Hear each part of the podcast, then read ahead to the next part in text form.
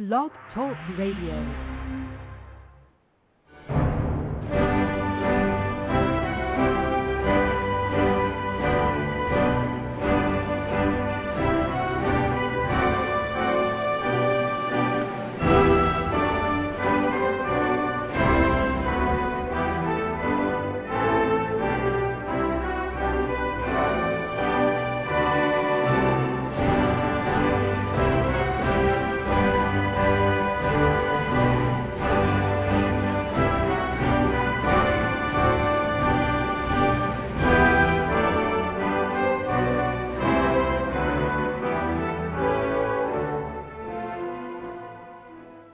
Amigos. Estamos aqui de volta.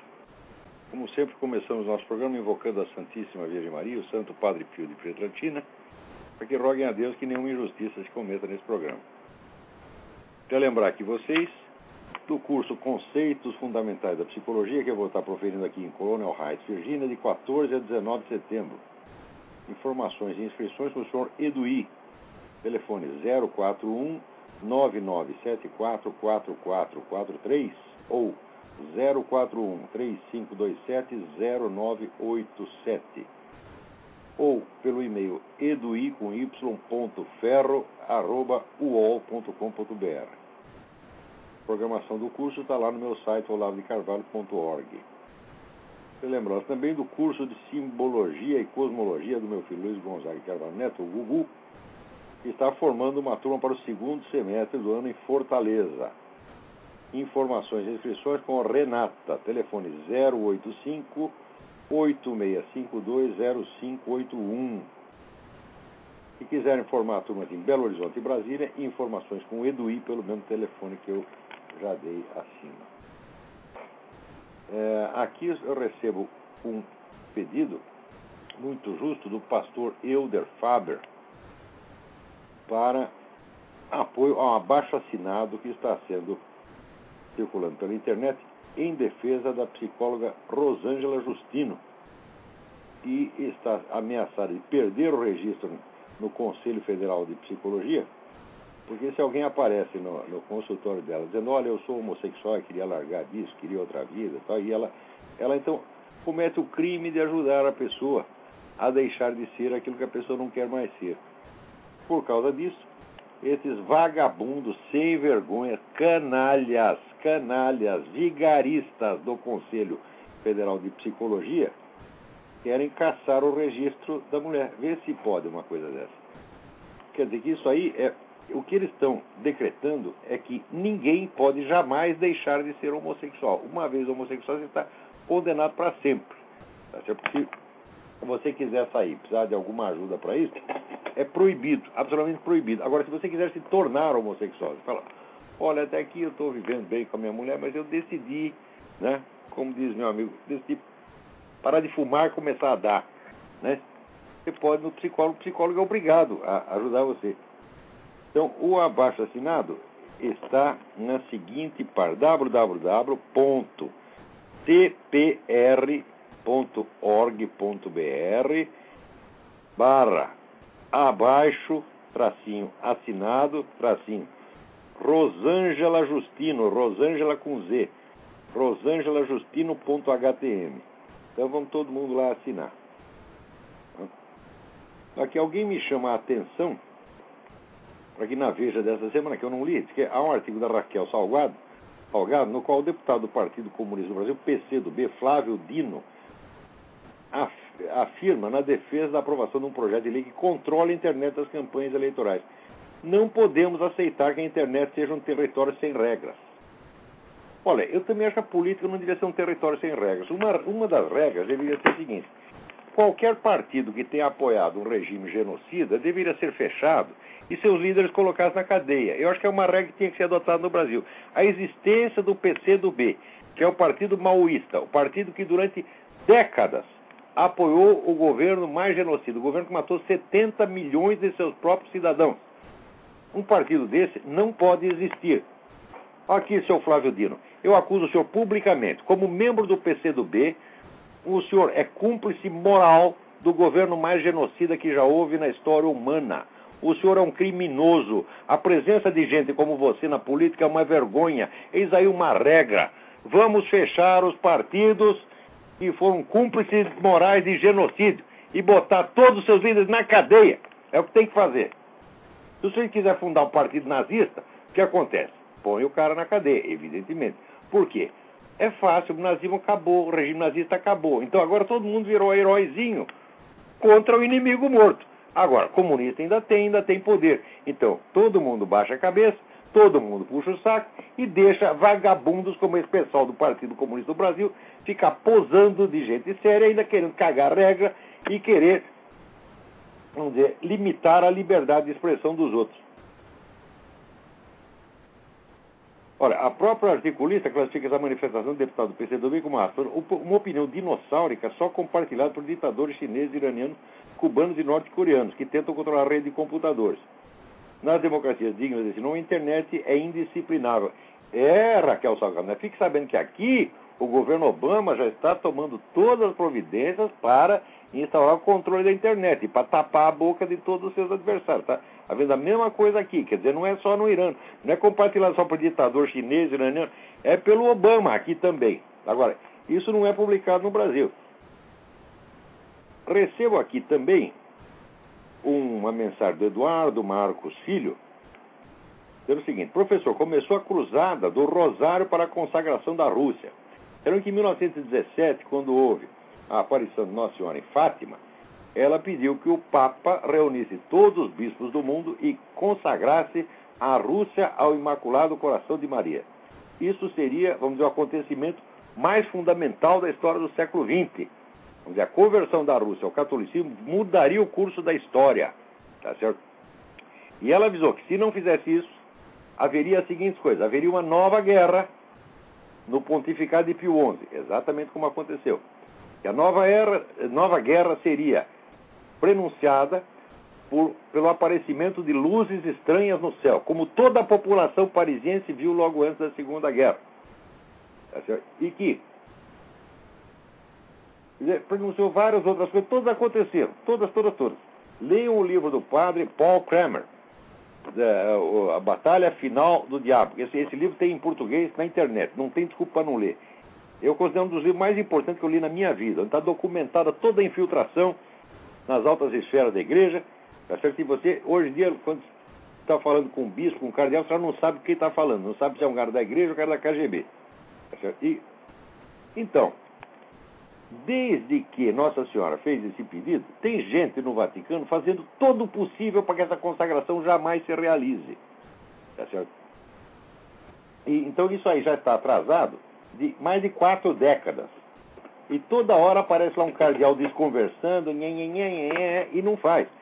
Né? Quer dizer, a própria igreja já declarou que a aparição de Fátima foi uma coisa legítima, que é um acontecimento fundamental o próprio Papa já beatificou as três crianças que, que receberam a mensagem, é certo? Confirmou a veracidade da mensagem, embora a terceira parte não tenha sido divulgada integralmente até hoje. Mas e a consagração da Rússia? Nada, nada, nada. O pessoal está enrolando. Então agora, aqui eu não sei quem foi que lançou, foi a Fraternidade de São Pio X, lançou a Cruzada e o Rosário pedindo a consagração da Rússia Imaculado do Coração de Maria. Então vocês são católicos, aqueles entre os meus ouvintes que são católicos, por favor, rosário neles, rosário neles, todo dia, todo dia, todo dia. Tá? Um dia o, o Papa vai ceder, tá certo? Vai ceder e vai fazer o que é obrigação dele fazer. Por falar em Papa, daqui a pouco nós teremos uma entrevista com o padre Paulo Ricardo, que vai nos esclarecer algo desta encíclica que nos deixou perplexos. A encíclica tem uma parte doutrinal, que está tudo muito certo, e tem uma parte de análise da situação socioeconômica que está 100% errada. Eu não, é uma, eu não acredito. Essas coisas. Alguém meteu a mão nessa encíclica. Aliás, no livro do padre Paul Kramer, ele informa que a reforma feita em 1967, a reforma da cura romana, modificou a estrutura de poder, de maneira que a maior parte das decisões, hoje quem toma é o secretário de Estado, o Papa só assina embaixo, coloca o carimbo. Quer dizer, a autoridade do Papa, o poder do Papa sobre a igreja diminuiu formidavelmente. E esse pessoal que está infiltrado na burocracia, que domina a burocracia, são esses caras que estão mandando, eles fazem o que querem. Né? Então, daqui a pouco o padre Paulo Ricardo vai nos dar um esclarecimento sobre isso. Espero que ele consiga a ligação. Tá? eu queria recomendar aqui para vocês dois sites que me foram informados aqui pelo Luciano Lucena, de Taubaté. Os sites são realmente muito importantes. O primeiro é http dois pontos pesadelochinês.blogspot.com. É a única fonte de informação no Brasil que está permanentemente atualizada a respeito dos horrores que estão acontecendo na China. E que o pessoal fica preocupado, então, com o destino dos pobrezinhos dos terroristas que estão né, presos em Guantánamo, né? E todos eles saem da prisão mais gordos do que entraram. O maldito exército americano obriga os caras a comer eles de hambúrguer, steak o dia inteiro, uma coisa cruel. Tá entendendo? Agora, enquanto isso, na China estão lá cortando olê, cortando nariz, matando gente a rodo. E não sai uma linha nessa porcaria dessa mídia brasileira aí, Estadão e, e Folha e o Globo, que não serve nem para limpar a bunda, meus filhos. Que bunda é um lugar de respeito, tá entendendo? Não esqueça que a sua, um dia a sua mãe colocou talquinho na sua bundinha, achou aquilo uma coisa linda. Agora você vai, vai conspurcar o negócio, passando lá uma Folha de São Paulo, Estadão, principalmente o Estadão e o Globo. Meu Deus do céu, não faça isso. Não faça isso. Aqui o Flávio. Ah, outro site que ele recomenda também é http dois pontos barra, barra blog da família católica.blogspot.com né? Olha, esses dois sites são pontos principais de informação. Olha aqui, gente. A revista Newsmax, que é muito importante aqui, ela publicou agora uma edição especial sobre a crise da mídia impressa americana. Os jornais aqui, os grandes jornais, que são todos vendidos para esse pessoal do Bilderberg, estão todos falindo. Quer dizer, você mente, mente, mente, mente. Chega uma hora que o pessoal, o leitor enche o saco, não acredita mais. E se não acredita mais, para que ele vai comprar aquela porcaria? Então, você vê, o New York Times já foi obrigado a, veja que coisa, coisa desesperada, arrendar metade do seu edifício para poder arcar com as despesas. Isso aí, é, quando o jornal faz isso, quer dizer, está na véspera de fechar. Tá certo? E, enquanto isso, a única fonte de informação garantida é a internet. Claro, problema, na internet nós temos um problema que tem informação demais. E tem muita porcariada também. Então você tem que ter um critério. Mas você tem a liberdade de você examinar né, as verdades, as mentiras, as parnas boas e as parnas ruins, e você selecionar de acordo com a, as luzes da sua razão. Tá certo? Então, aqui o Vitor Augusto Cordeiro Milagres pergunta: Tenho 17 anos, estou prestes a fazer vestibular. Sempre que posso, escuto a gravação do seu programa no Blog Talk Radio. Muito obrigado. Digo isso porque penso em cursar filosofia e gostaria que o senhor me indicasse alguma faculdade boa aqui no Brasil, se é que existe. Não, não existe. Não existe nenhum curso de filosofia, tá certo? Que mereça o um nome. Isso é tudo uma empulhação monstruosa. Esse pessoal, não é que o curso é ruim, os caras não têm ideia do que é filosofia. Claro que sempre tem um ou dois profissionais lá no meio que são bons, que estudaram, fizeram esforço, mas acontece que o trabalho deles se dilui, se dilui no meio. Por exemplo, na, na, na, na USP, que eu sempre desci o cacete da filosofia USP, no meio de toda aquela aquele bando de vigarista, tem um sujeito chamado Rubens Rodrigues Torres, que era um estudioso de Schelling, um homem muito sério, tudo que ele escrevia era coisa bem informada, séria. Então, falando, olha, tem um sujeito fazendo serviço direito, mas acontece que dilui no meio, entendeu?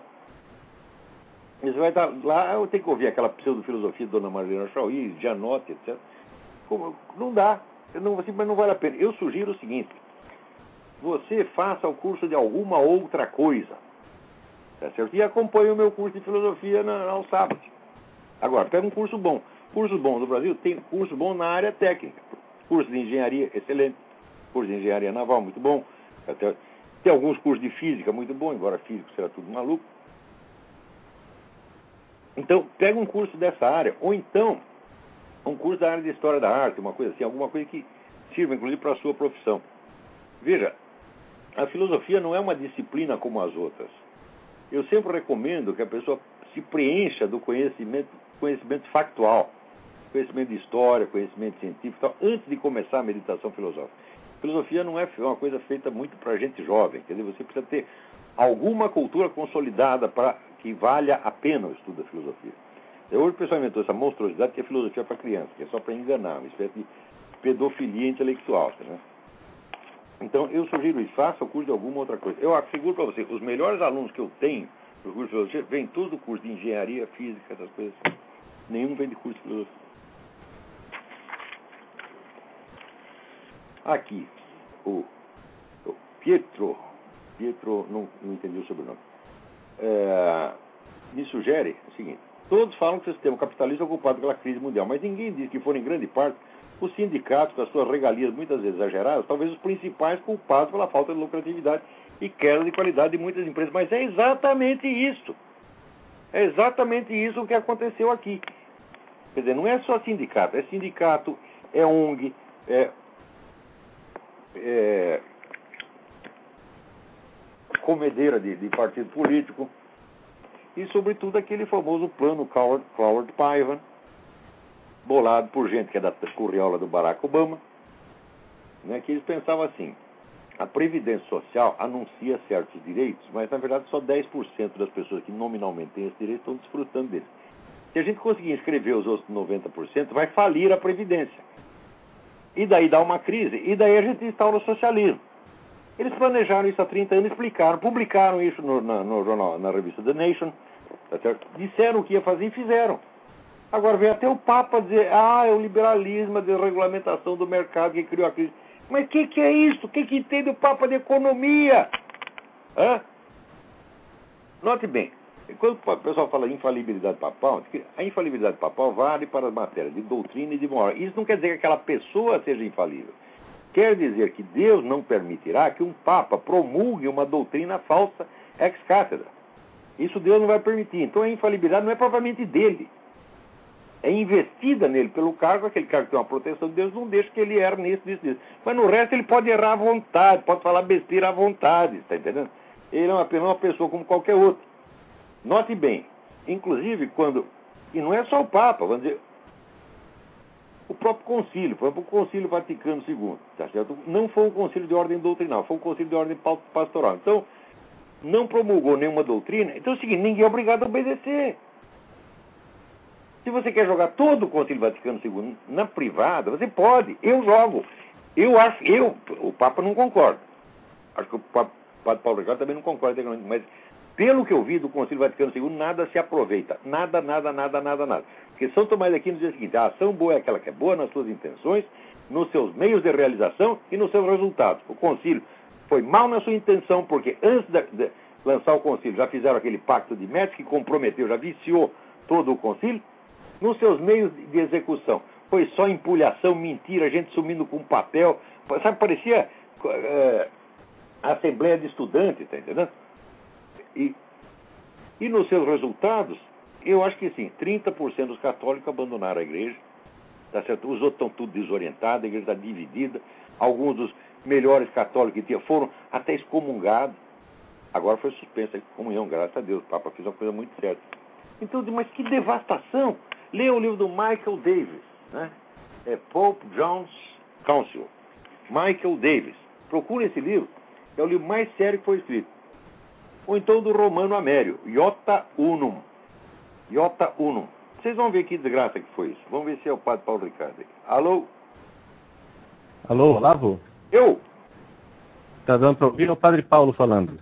Seja bem-vindo, padre Paulo. Você é sempre convidado especial aqui no nosso programa. O programa está às suas ordens. Muito obrigado. Quantas vezes quiser. O tempo que quiser. Pode uhum. tomar o programa inteiro se quiser. O pessoal gosta. Aham. uhum. Tá joia. Então o senhor tinha nos prometido então, um esclarecimento sobre o negócio da encíclica. Uhum. Exato. Então, veja só, a questão da, da encíclica, né, é, existe aquela distinção que você fez no seu artigo, muito adequadamente, né, entre aquilo que é o ensinamento de moral né, do Papa e ensinamento da, enquanto autoridade eh, pontifícia e tem toda outra questão técnica, né, que o próprio Papa diz na encíclica que a Igreja não tem soluções técnicas, né? E é exatamente aqui que está a distinção é, mais importante que eu penso. E aqui, diante dessa, o que é que eu, qual é a minha opinião, né? específica a respeito da encíclica.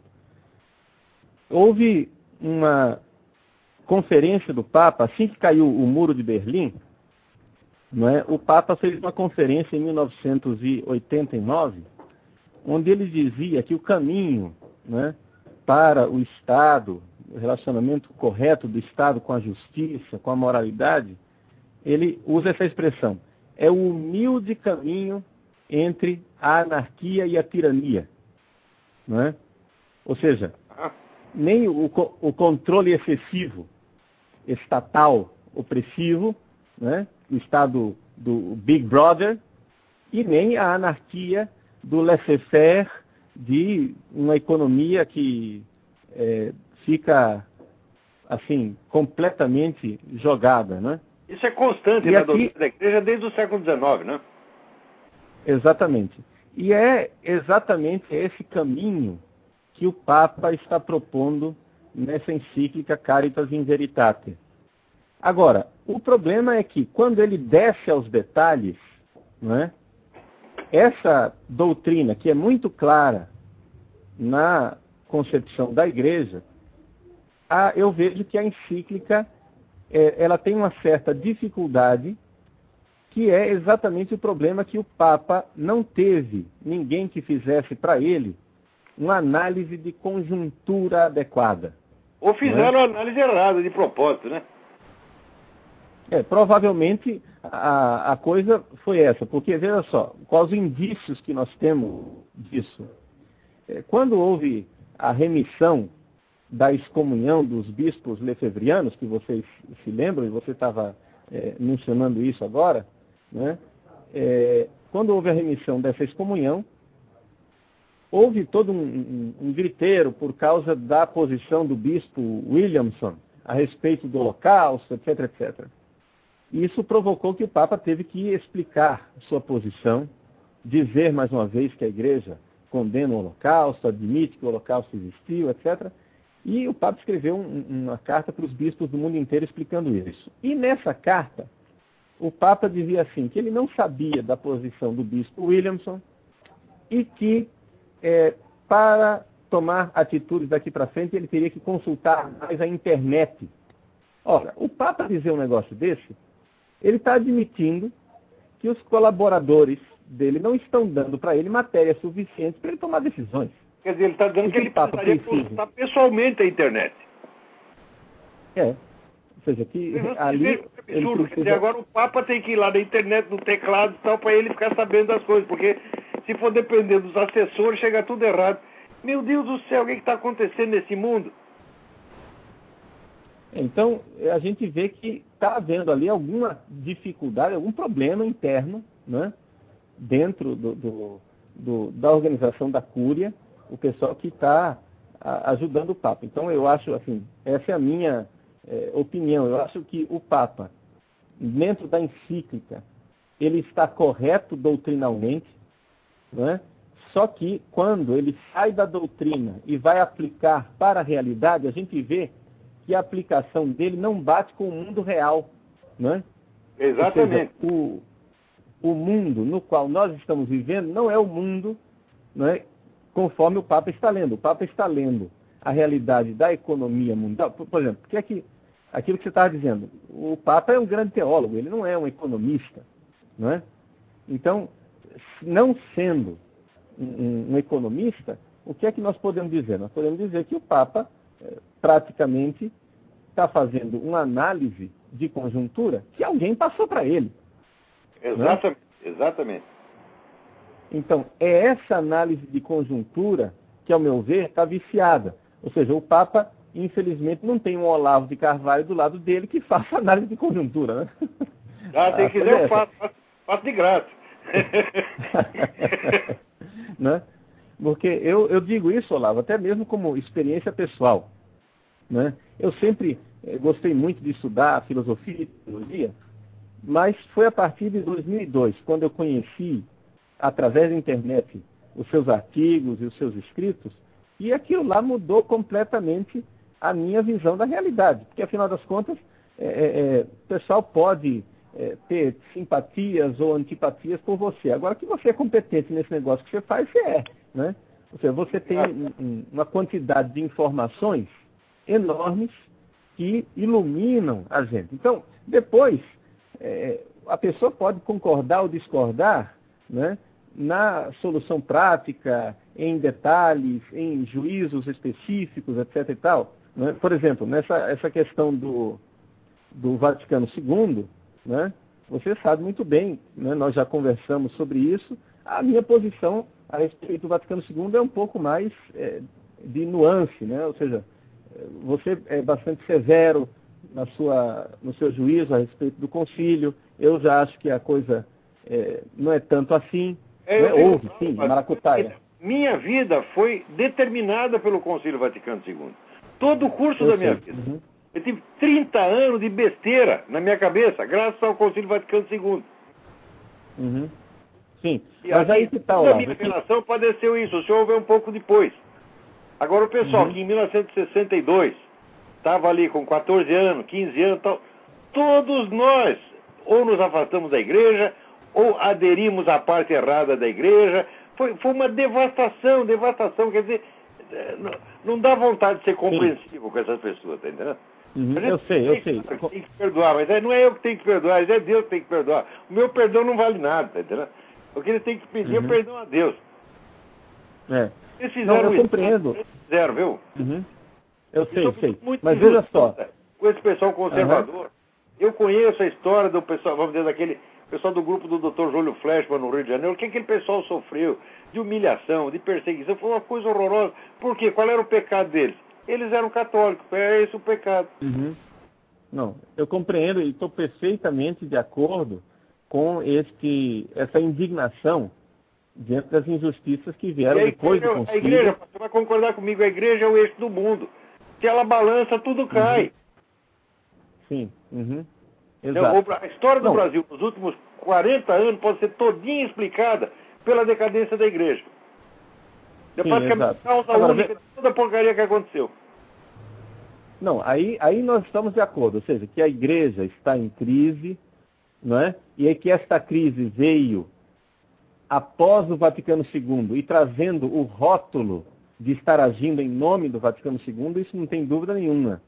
Só que o que, onde é que está a diferença é, de visão entre nós, que sabe que diferença de visão existe, né? Eu sei, eu sei. Então isso não é problema nenhum. Mas a diferença é a seguinte, é que o concílio, para mim, são os documentos do concílio. Né? E não aquilo que as pessoas fizeram no concílio. O que as pessoas fizeram no concílio, é, isso daí a gente pode condenar, mas não é o concílio, são as pessoas do concílio. O concílio é o documento. E docu os documentos, eles são bastante válidos. E, é, por exemplo, com relação à questão da é condenação. São válidos se é. forem interpretados de uma maneira coerente, com dois mil anos exato. de Exato, exato. E aí Agora, o pessoal da teologia liberal o pessoal da teologia liberal quer interpretar de uma forma cismática, né? De uma claro. forma completamente é, que não é consoante com a tradição da igreja. E o Papa está justamente lembrando os católicos que nós temos que o verdadeiro Concílio Vaticano II não é esse negócio aí que o pessoal fala ao espírito do Vaticano II. O verdadeiro Concílio Vaticano II são os documentos. E esses documentos têm que ser interpretados, se eles significam alguma coisa, eles só significam se estiverem em sintonia com a tradição da igreja de dois mil anos. Aí está muito Senão não quer dizer nada. Claro, claro, claro. Né? Senão não quer dizer nada. Então, por exemplo, a história da, da, da condenação do comunismo. Né? né? A, a, condenação do comunismo, houve toda essa maracutaia que você falou aí, de fato teve isso. Né? É, as pessoas que estavam lá presentes, tem fontes primárias que atestam isso é, claramente, que o pessoal fez de tudo para que não houvesse uma condenação explícita do comunismo dentro do texto da Gaudium et Spes, que é a constituição que trata do ateísmo contemporâneo também. Bom, o que aconteceu? Tantos padres conciliares fizeram assinatura abaixo assinado pedindo que fosse condenado o comunismo. No final das contas, eles conseguiram somente o quê? Conseguiram uma nota de rodapé. Ou seja, no capítulo do ateísmo, tem uma nota de rodapé que lista todos os documentos.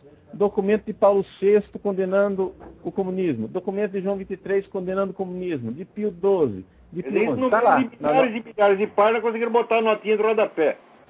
Exato, exato. Aí perguntaram para o Dom Figô, né, que era um bispo bastante conservador aqui do Brasil, um ótimo bispo, perguntaram para o Dom Figô, e aí, o senhor está satisfeito com o que o documento diz do, do comunismo?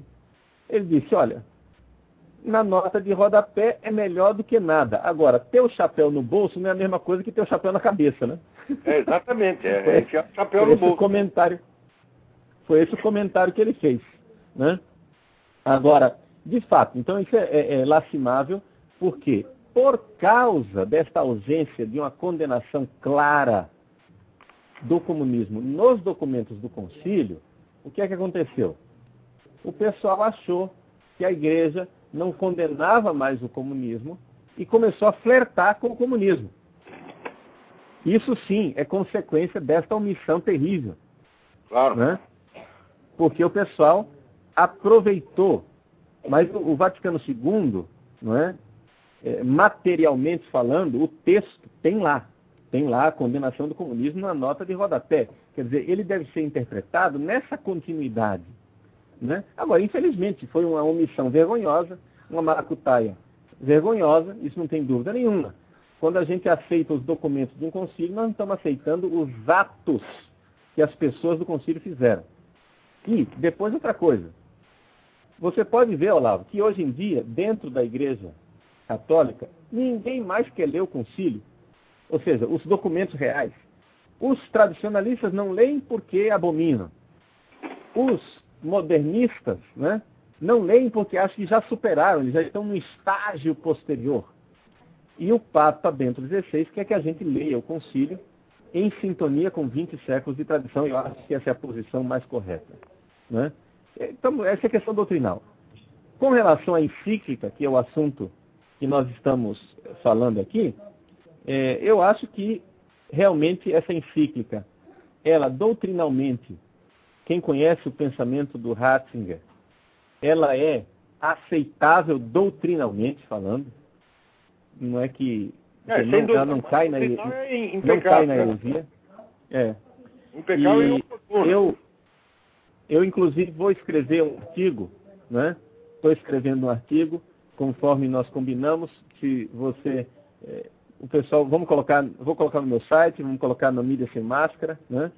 Esse artigo a respeito da parte doutrinal da encíclica e também o problema é que quando a gente sai da parte doutrinal e cai na aplicação disso dentro de uma análise de conjuntura, o mundo no qual o Papa está aplicando essa doutrina não é o mundo real no qual nós não, estamos. Real, é. Em que é que consiste a, a, dificuldade que eu vejo? Porque o Papa, o que é que ele quer? Só para as pessoas entenderem do que é que nós estamos falando aqui. O Papa, ele é aqui é, para você ler a encíclica direito tem que distinguir entre globalismo e globalização. Né? Globalização é um fenômeno que é moralmente neutro, ou seja, é uma coisa que é uma característica da nossa época. Eu estou aqui falando com você através da internet, todo lá, outro lado do planeta. Isso aqui é globalização, né? É um fenômeno neutro. Isso é bom se a gente usar para o bem, é mal se a gente usar para o mal. Né? Agora, o globalismo né, é um governo mundial com toda a sua ideologia de querer é, realizar um mundo perfeito aqui na Terra, etc. E tal. Isso é revolucionário, isso é abominável. Não é? Exatamente. Então, então, o Papa Bento XVI, ele aceita o fato da globalização e condena o globalismo. O problema é que ele não condena esse globalismo explicitamente na encíclica. Ele só condena implicitamente, fica nas entrelinhas. E aqui está a fraqueza do documento. Não é? É, isso dá mais tivesse... confusão, é? Exato. Então, o documento, eu acho que é, o Papa é, quis evitar é, enfrentar diretamente o pessoal globalista, né? para não, não criar mais um griteiro ao redor dele, e terminou que ficou uma coisa meio sutil demais.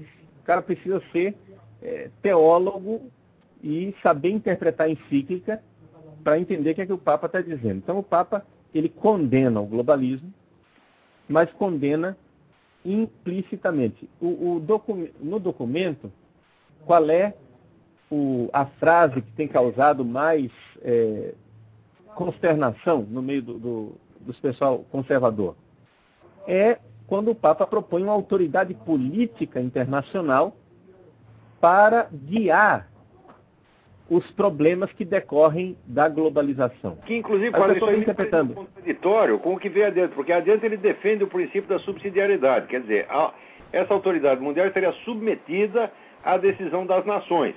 Ah, mas se ele está submetido à decisão das nações, ela não tem autoridade sobre as nações, é o contrário. Então as duas, me Exato. parece que a contradição está muito mal escrita esse pedaço. É. Então, é o, o problema é que está é, não, as coisas não estão claras. Agora, conhecendo o pensamento do Papa, né, em outros documentos dele, as duas encíclicas que precederam, por exemplo, as duas encíclicas Deus Caritas Est e Spe Salve, o Papa, por exemplo, condena claramente né, é, o marxismo, etc., etc., nas duas encíclicas. Por que é que essa encíclica, que é uma encíclica social, o Papa não toca na existência do marxismo? Ele não fala nada. Isso para mim é uma coisa, uma coisa assim espantosa. Eu fico assim, estarrecido, não sei porquê. Pois é, mas depois, depois, desse negócio que eu li sobre a reforma da Cúria em 67, que aumentaram demais o poder da Secretaria de Estado, acho que está todo mundo metendo a mão nesses escritos lá, pai. Ou então, pelo uhum. menos, está alimentando o Papa com informações furadas. Sim. E, inclusive, o próprio estilo do documento não tem a clareza com que Ratzinger costuma escrever. Não é? Uhum. Não estou dizendo isso para tirar, tirar a autoridade do documento, não, porque, afinal de contas, o Papa é, é, assinou o documento. Né? Se assinou, é dele. Mas a, explica muita confusão, assim, a forma confusa do documento. Porque esses documentos coletivos, né, onde muito, panela onde muita gente mete a colher, termina sendo uma coisa que não sai tão harmônico como se fosse de uma mão só. Né? Exatamente que é como o Papa está acostumado a escrever. Bom, então essa frase aí é que tem criado uma certa confusão. Eu acho que para a interpretação dessa frase, a respeito da autoridade política internacional, é importante uma exegese, uma interpretação do número 41. Né? No número 41, o Papa fala várias coisas que são muito importantes, né? ele, onde ele defende né, a existência dos estados, dos estados é, é, aqui soberanos, independentes. E, e, diz que não se deve proclamar depressa demais o fim do Estado. Não é? E a interpretação no contexto é claramente ele não quer que não quer abolir os estados soberanos para instaurar um governo mundial. Ele quer uma autoridade política que ajude esses estados frágeis, o número 41 fala isso bem claramente, estado, porque existem nações que estão sendo fagocitadas pelo globalismo. Então o Papa postula, e aqui a parte prática da encíclica que a gente não sabe se. Né, ele postula uma autoridade política mundial para defender isso. O grande então, problema ele... é que os estados mais fracos não estão sendo oprimidos por outros estados mas pelo próprio globalismo. Exato. Então, se vai uhum, ter uma autoridade exato. política mundial, vai piorar o negócio. É isso que eu achei que a uhum. encíclica é incoerente. Isso aí certamente teve várias mãos ali e o negócio ficou ruim. Né? Uhum. Uma parte Sim. parece Mas simplesmente é... outra. É, exatamente. Mas qual é a doutrina que está por trás, né? A doutrina está certinha, parte... porque tá, foi logo no é. começo, está tudo certo. Sim a doutrina que está por trás é o seguinte: ele, ele diz, veja, existem direitos do homem. Esses direitos humanos, esses direitos do homem estão na natureza das coisas, eles só precisam ser reconhecidos pelo homem. Não é? Porque foi Deus quem colocou esse negócio na própria natureza. E uma das coisas é essa coisa que as pessoas têm de se autodeterminar. Ou seja, a autodeterminação das nações é um direito. Então, se as pessoas querem ter um Estado independente, querem ter um país independente, é um direito deles ter um país independente. Ninguém obriga a, a, a estar num, num, num, governo global. Né? E aqui, essa parte doutrinal. Agora, como salvaguardar esse direito é que aí a gente entra na parte técnica, que é aquilo que o Papa está sugerindo, eu posso ver se funciona ou se não funciona. Né? Aí a gente entra na parte prática, não é uma questão doutrinar. Né? E é, é importante que as pessoas entendam isso. E é esclarecer isso, que o Papa ele quer é, ver que a opinião dele, que eu, eu não tenho é, prática né, nessa parte mais técnica, a opinião dele é a seguinte, é que o liberalismo, esse laissez-faire, né, mais conservador, ele acha que é esse liberalismo que está dando asa demais, está dando é, muita corda para o pessoal globalista. Então alguém precisaria intervir para evitar isso. Mas são eles mesmos que vão intervir, os mesmos caras. Eles são os donos do pedaço. É. Eles advogam a, a, liberalização da economia em certos lugares e, ao mesmo tempo, o aumento dos controles burocráticos. Eles fazem as duas coisas. Dão uma no cravo uhum. na ferradura. É o que Lenin é. chamava uhum. estratégia das tesouras. Então, se correr, o bicho pega, se ficar, o bicho come. Uhum. Exato. Uhum. Então, é, é, depois é a solução prática, não é? que eu acho que é a grande a dificuldade. Ou seja, o problema está todo mundo enxergando e o Papa alerta para esse problema. Eu só senti falta um pouco na encíclica foi exatamente disso, ou seja, que o Papa admite a existência de um fenômeno de globalização, mas eu acho que a condenação do globalismo ficou implícita demais no número 41.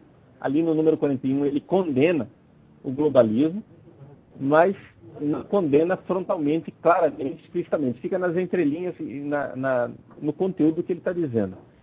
E a solução que ele dá é que é, é talvez criticável. Como você está criticando, acho que a sua crítica ela é válida, né, porque você tem uma análise de conjuntura mais ampla, e essa solução final é que fica difícil. Ou seja, como fazer com que esse globalismo não vá agora fagocitar todas as nações soberanas. Basicamente, a, a, aqui é que está a grande dificuldade. A dificuldade esse, está no, no, descer, no descer a uma técnica, como fazer isso. E, e outra coisa também, o Papa postula essa autoridade é, internacional que ajude a fazer isso, mas não diz quem vai compor, não diz é, é, como que nós vamos agora, de repente, arranjar um bando de burocratas que tenham uma visão cristã de mundo para pôr isso em prática. Onde é que vão arranjar esse povo? E é na ONU que eles não estão, né? Na ONU é que eles não estão, né? É. então, olá, é isso. Muito obrigado pela sua ajuda aí. E vamos continuar meditando esse assunto que é extremamente importante. Eu acho que o documento uhum. tem que ser lido sem, sem prevenção, sem preconceito com, com, de maneira compreensiva, mas ao mesmo tempo, onde há um erro de fato, a gente deve assinalar, falar, olha, isso não foi assim, né, esse diagnóstico está errado. Né? Então, vamos, vamos em frente. Uhum. Sim, sim.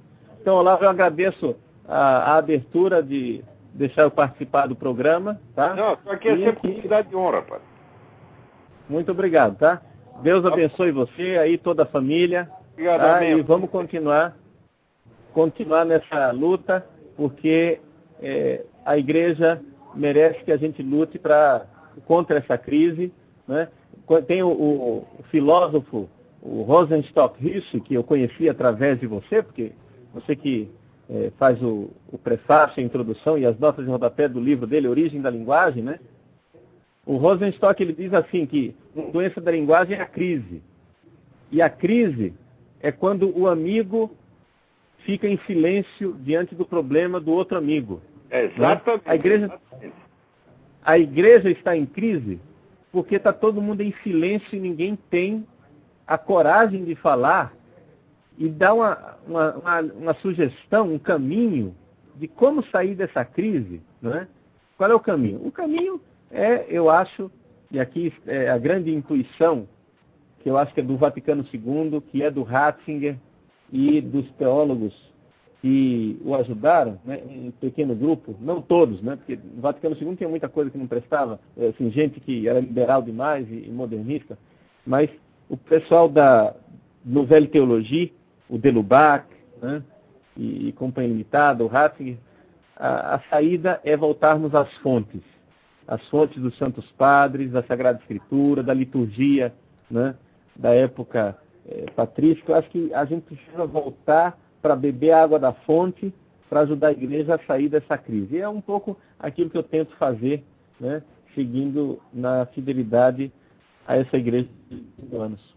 Né? Vamos lutar por isso. Eu sei que você também ama muito a igreja esse, e luta por isso. E... Tá bom, então. Deus abençoe, Olavo. Tudo de bom. Muito obrigado. O senhor também. Amém. Gente, agora alguém me manda aqui um artigo do Hélio Schwartzman, né? que é um exemplo, vamos dizer, das consequências do Concílio Vaticano II. Desde o Concílio Vaticano II, o pessoal perdeu o respeito pela igreja.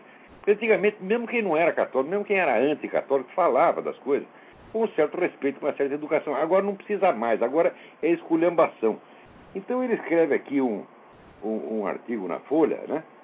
Cuspindo não só no cristianismo, mas também no próprio judaísmo, mas cuspindo uma maneira tão baixa, tão estúpida, tão idiota, que não dá nem para comentar. Então ele fala, por exemplo, ele gosta da, da, da, do nascimento virginal, da transubstanciação, né? Fala, não, nada disso acontece, tudo isso é, é, contra a ciência, né? Quer dizer, como se a ciência tivesse algo a dizer nesse, nesse setor aí.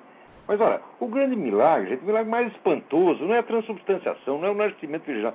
O grande milagre, o maior milagre de todos os tempos, é o Hélio Schwartzman ter sido aceito como membro do povo eleito, tá entendendo?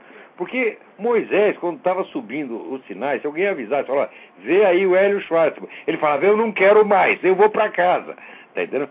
Porque isso aqui é uma vergonha, é uma besta quadrada. A explicação que ele dá da transubstanciação é tão pueril, tão boba, eu, aqui no, no, programa não vai dar tempo de explicar, mas no, no curso do sábado, ou talvez numa das gravações extras que eu faço para o, o seminário de filosofia, talvez eu, eu, explique isso aí.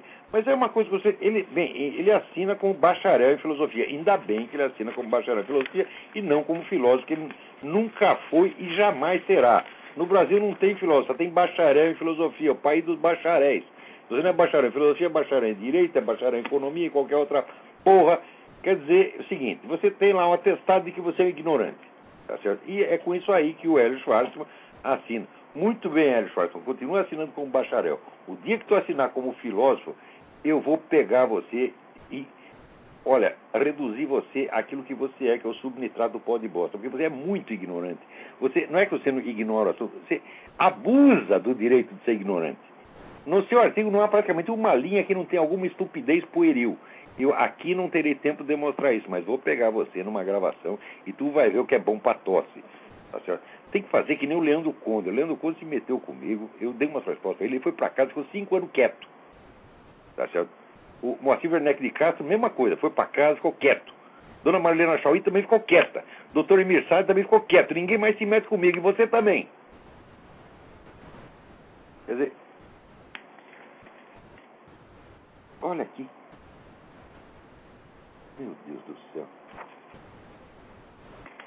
Ele diz que a aplicação da religião, a religião é tudo falso, mas a religião existe porque a religião dá prazer.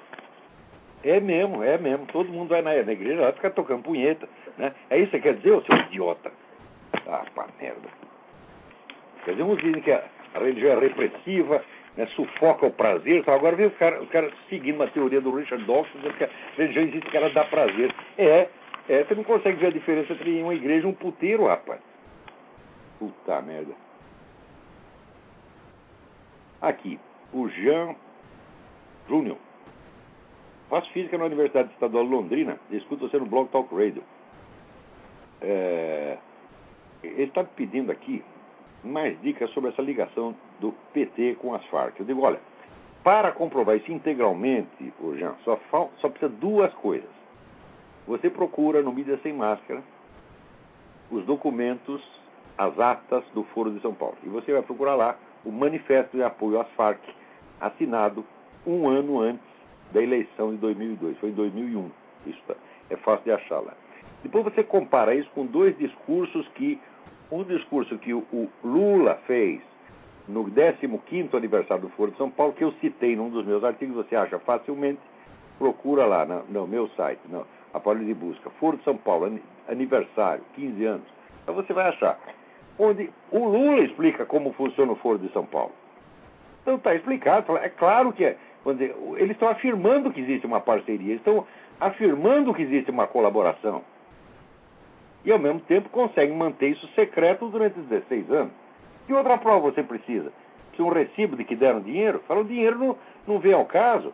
Você acha que o PT está precisando do dinheiro da Farc? Pô, o PT tem seu dinheiro próprio. O PT acho que não ganhou um tostão com a Farc, mas ganhou vantagem política e o PT protege as Farc, porque tem interesse político em que a Farc tome o poder. A prova disso é que está aí o Lula dizendo que a Farc deveria se transformar num partido político. Ou seja, os caras durante 30 anos matam, traficam drogas, sequestram 7 mil pessoas, mantêm todo mundo prisioneiro em cárcere privado e depois, em vez de ir para a cadeia e ser fuzilado como devia, é premiado com a presidência da República. Ora, meu Deus do céu, se isso aí não é cumplicidade, eu não sei o que é cumplicidade. Você vai tirar, vamos tirar o Fernandinho Benamar da, da, da cadeia e transformá-lo então em senador da República. É assim que se faz, é assim que esses caras querem. Agora, para você não ver, não achar que é só aí que as coisas estão ruins, olha aqui. O conselheiro científico nomeado pelo Barack Obama, o tal de John Holdren, você vê a mentalidade dos caras que o Barack Obama escolhe, ele vai na privada, entendeu? na privada, né? tem lá as amebas, ele sai daí ameba, peraí, deixa eu procurar na camada mais inferior. Daí vai lá, acha o John Holdren, que é um sujeito que advoga o controle mundial da população mediante o aborto compulsório. O sujeito quer botar o aborto compulsório, como tem na China. Ser obrigado a fazer aborto, se não fizer, ser fuzilado. O cara quer implantar isso no mundo e é esse o conselheiro científico do Obama. Pois você vê o que, que tem na cabeça do Barack Obama. Dizer que tem merda? Não, abaixo da merda tem uma outra camada mais inferior. E lá ele achou esse sujeito aqui, tá? É um negócio impressionante, quer dizer que cada dia aparece mais gente com ideias monstruosas, com coisas, inum, ideias, convicções, ideias inumanas, tá entendeu? E no, no, no, num tempo normal, essas pessoas não chegariam nem a dizer isso em público. Né?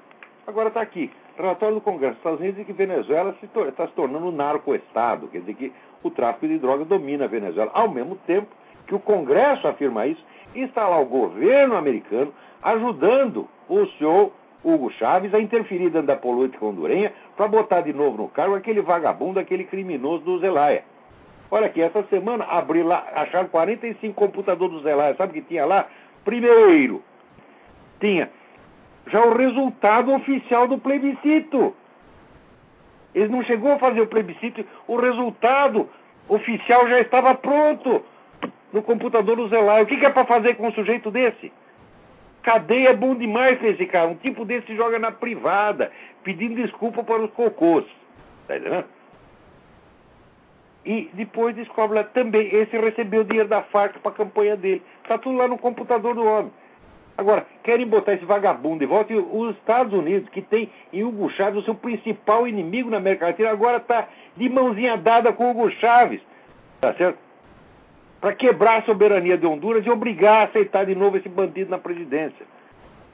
Quer dizer, esse mundo está ficando uma coisa, uma falta de vergonha na cara que é indescritível. Quer dizer, isso é uma porcaria indescritível, porcaria inominável.